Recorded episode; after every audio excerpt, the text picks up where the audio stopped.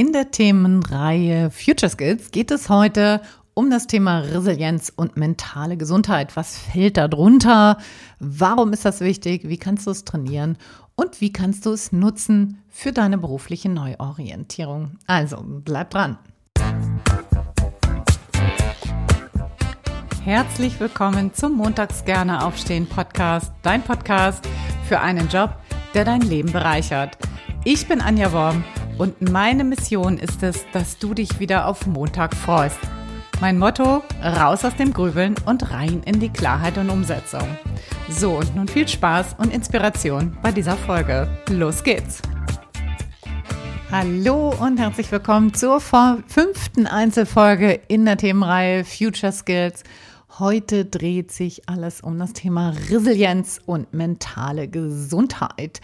Ja, ich finde, das ist für viele echt ein sperriger Begriff. So was fasst man eigentlich darunter? Da will ich jetzt mit einsteigen. Was fasse ich darunter? Ich glaube, da sind auch viele Interpretationsspielräume da. Ich biete dir mal meine Definition davon an und ähm, guck mal, wie du das für dich ja, wie das für dich ähm, mit dir in Resonanz geht. Hier draußen ist gerade, wird ordentlich gearbeitet. Ich hoffe, man hört es nicht im Hintergrund. Ich kann es aber auch leider nicht abstellen. Draußen sägt irgendjemand, glaube ich, Bäume ab. so, also, was fällt unter das Thema Resilienz? Resilienz heißt für mich, dass du dich nach belastenden Situationen oder nach Schwierigkeiten relativ zügig wieder erholst und daraus eben auch gestärkt hervorgehen kannst. Ja, Resilienz ist eine Fähigkeit, mit Herausforderungen überhaupt umzugehen, ohne dauerhaft negative Auswirkungen auf das eigene Wohlbefinden zu haben. Das ist, glaube ich, ein wichtiger Punkt. Ne? Also ohne dauerhaft negative Auswirkungen auf das eigene Wohlbefinden zu haben.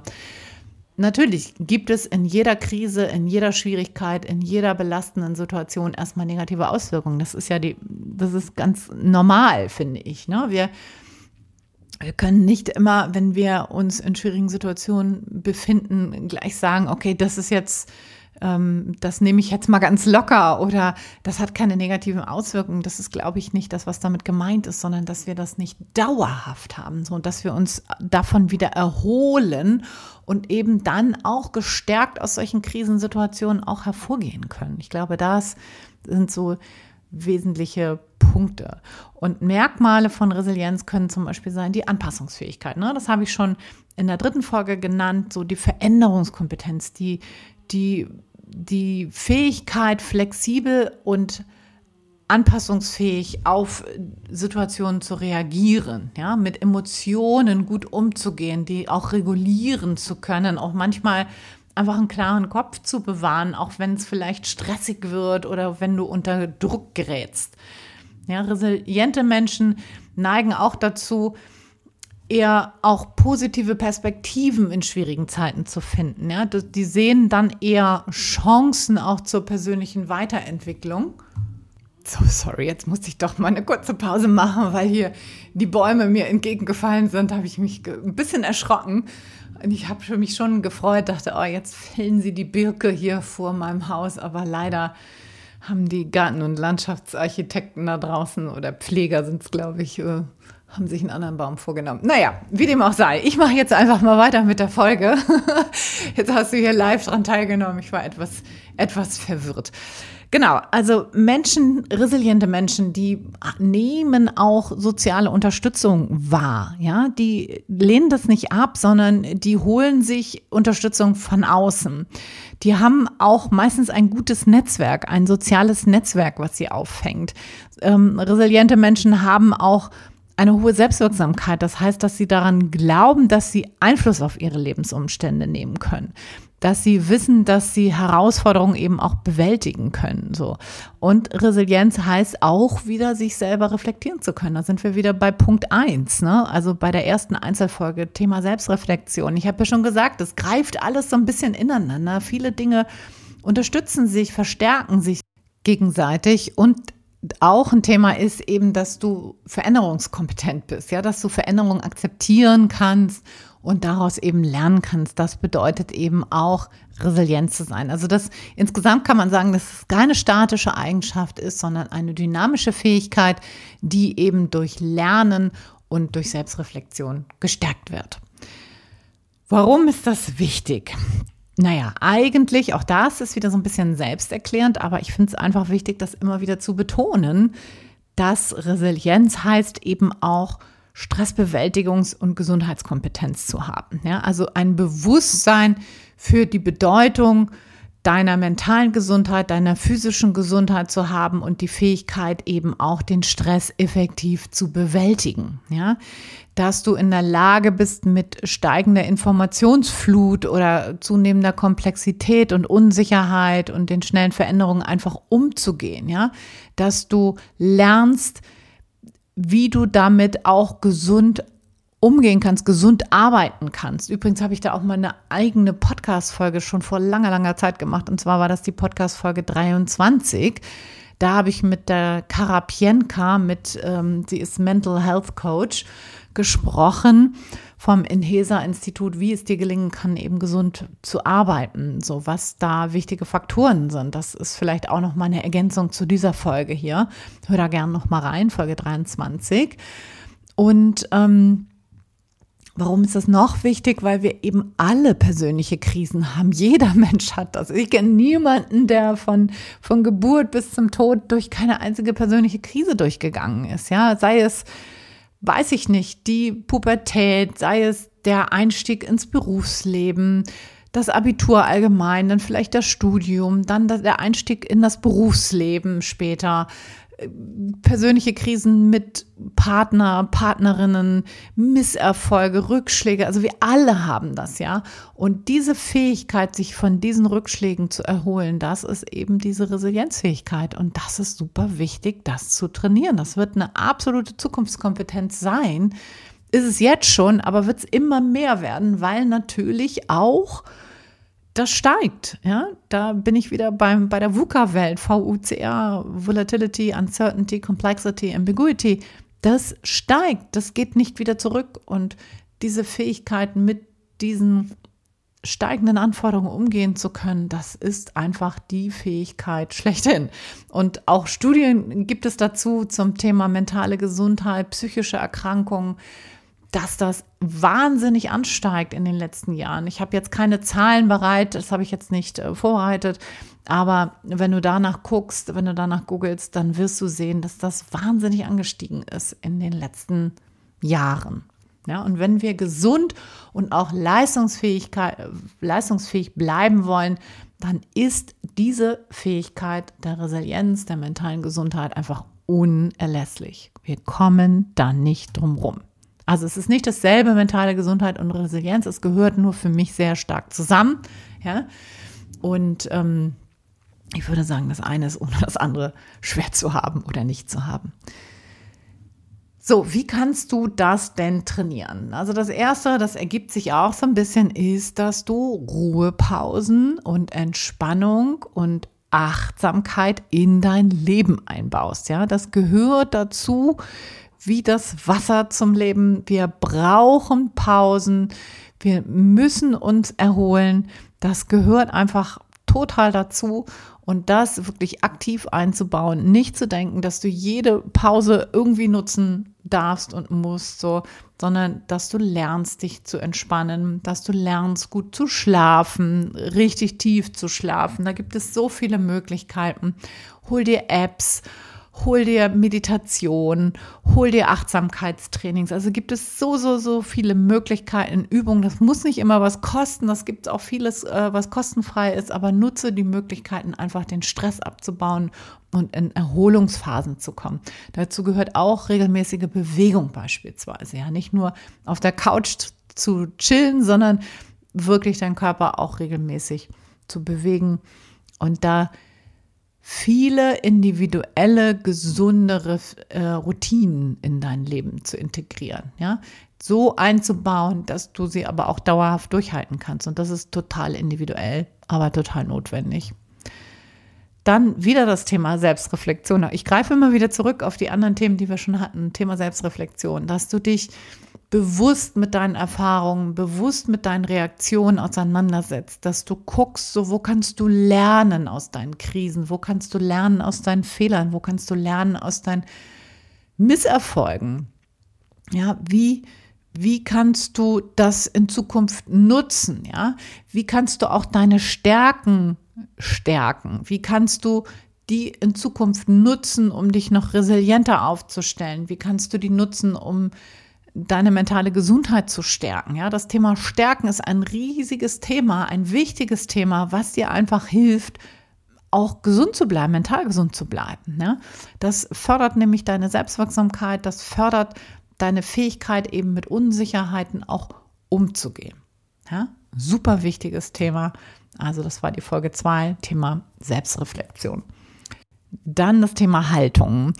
Arbeite an deiner mentalen Haltung, ja, lerne mit Veränderungen umzugehen, lerne das überhaupt mal zu akzeptieren, ja, da sind wir wieder bei Folge 3, Veränderungskompetenz. Lerne das zu akzeptieren, dass das ohne nicht mehr, dass es das nicht gibt, ja, es gab schon immer Veränderungen, natürlich, sie sind jetzt einfach schneller. Wir, wir empfinden sie vielleicht auch als schneller. Sie sind wahrscheinlich auch schneller, ja.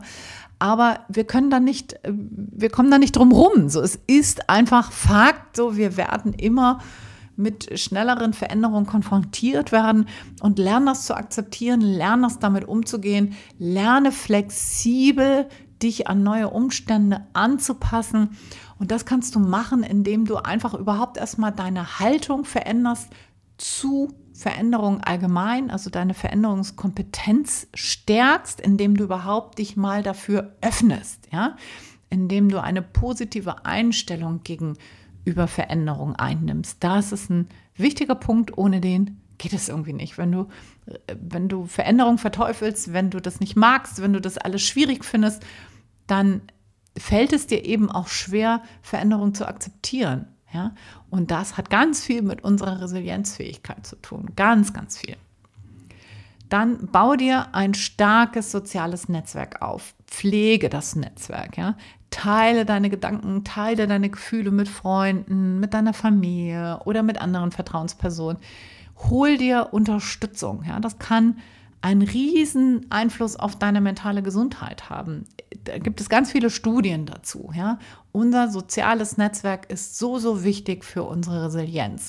Das zu stärken, das zu pflegen, dir Menschen zu suchen, denen du dich anvertrauen kannst, mit denen du das teilen kannst, das ist super, super wichtig. Das kann auch sein, das ist jetzt der letzte Punkt, dass professionelle Hilfe ein Weg ist. Ja, also wenn du das, wenn du denkst, dass dir das hilft, dann such dir professionelle Hilfe in Form von einem Therapeuten, einer Therapeutin, einem Psychologen, einer Psychologin, dass du dass du siehst, das ist keine Schwäche, ja, sondern dass das eine Unterstützung und das ist eine professionelle Hilfe, die dir eben hilft mit Bewältigung, mit, mit Strate also Bewältigungsstrategien sozusagen zu implementieren, dass du, dass du resilienter wirst, dass du mental gesund bist.